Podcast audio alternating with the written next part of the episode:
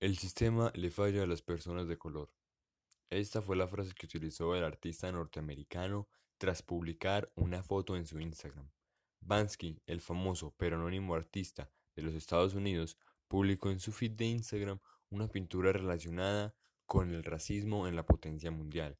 En la pintura se muestra la bandera de los Estados Unidos en la parte superior y debajo de ella un cuadro con una persona de color, el cual se encuentra acompañado de flores y una vela que con su fuego quema la bandera de la nación.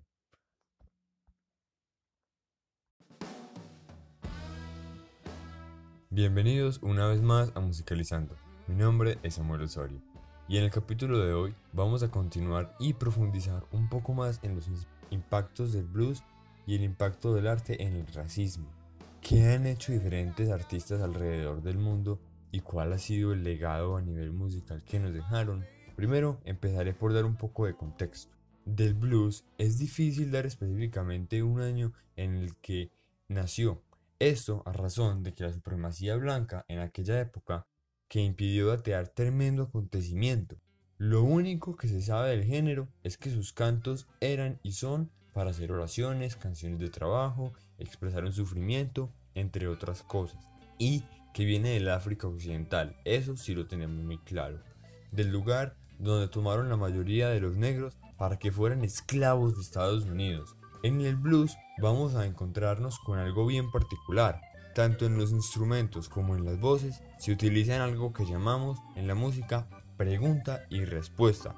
¿En qué consiste esto? Consiste en lo siguiente. Por ejemplo, la música que está sonando de fondo, en donde la armónica hace una frase, escuchémosla, y luego el piano le contesta. Y para su acompañamiento se utilizan los tres acordes y 12 compases mencionados en el episodio anterior. Lo que me faltó decirles fue que la particularidad de estos acordes es que son melancólicos y tristes, porque reflejan una realidad del momento, reflejan que estaban tristes en aquella época. De este género, a razón de que, pues sí, se vienen mezclando con muchos otros géneros y va creciendo, se abre una puerta muy grande, y es a sus hijos, que van a ser el jazz, el rock and roll, el rock, el hip hop y el heavy metal.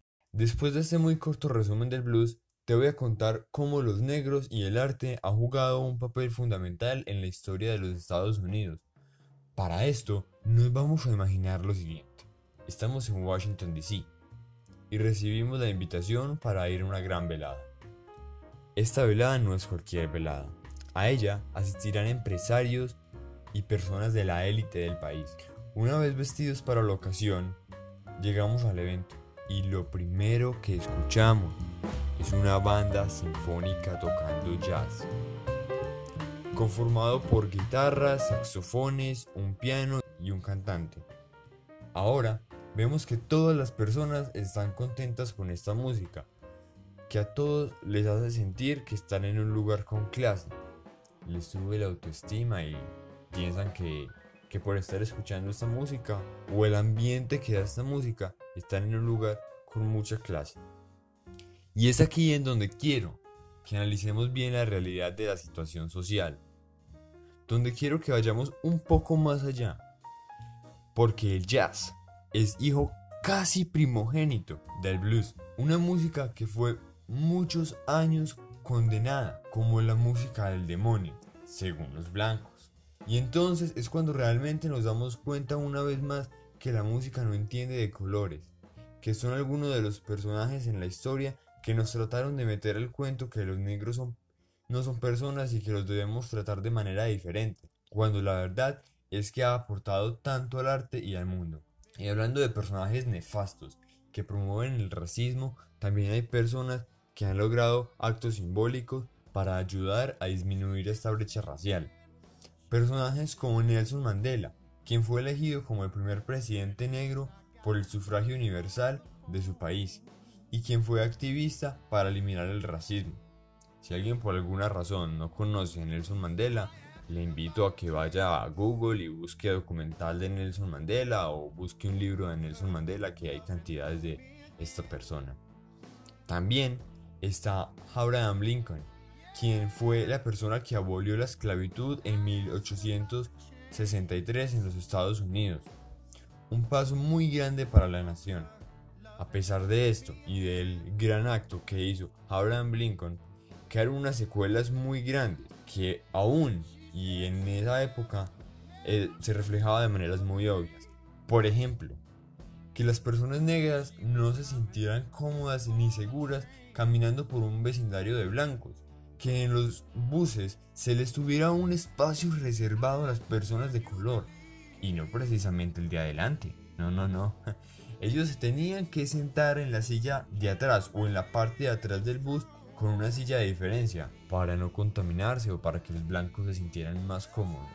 ¿No les suena esto muy absurdo?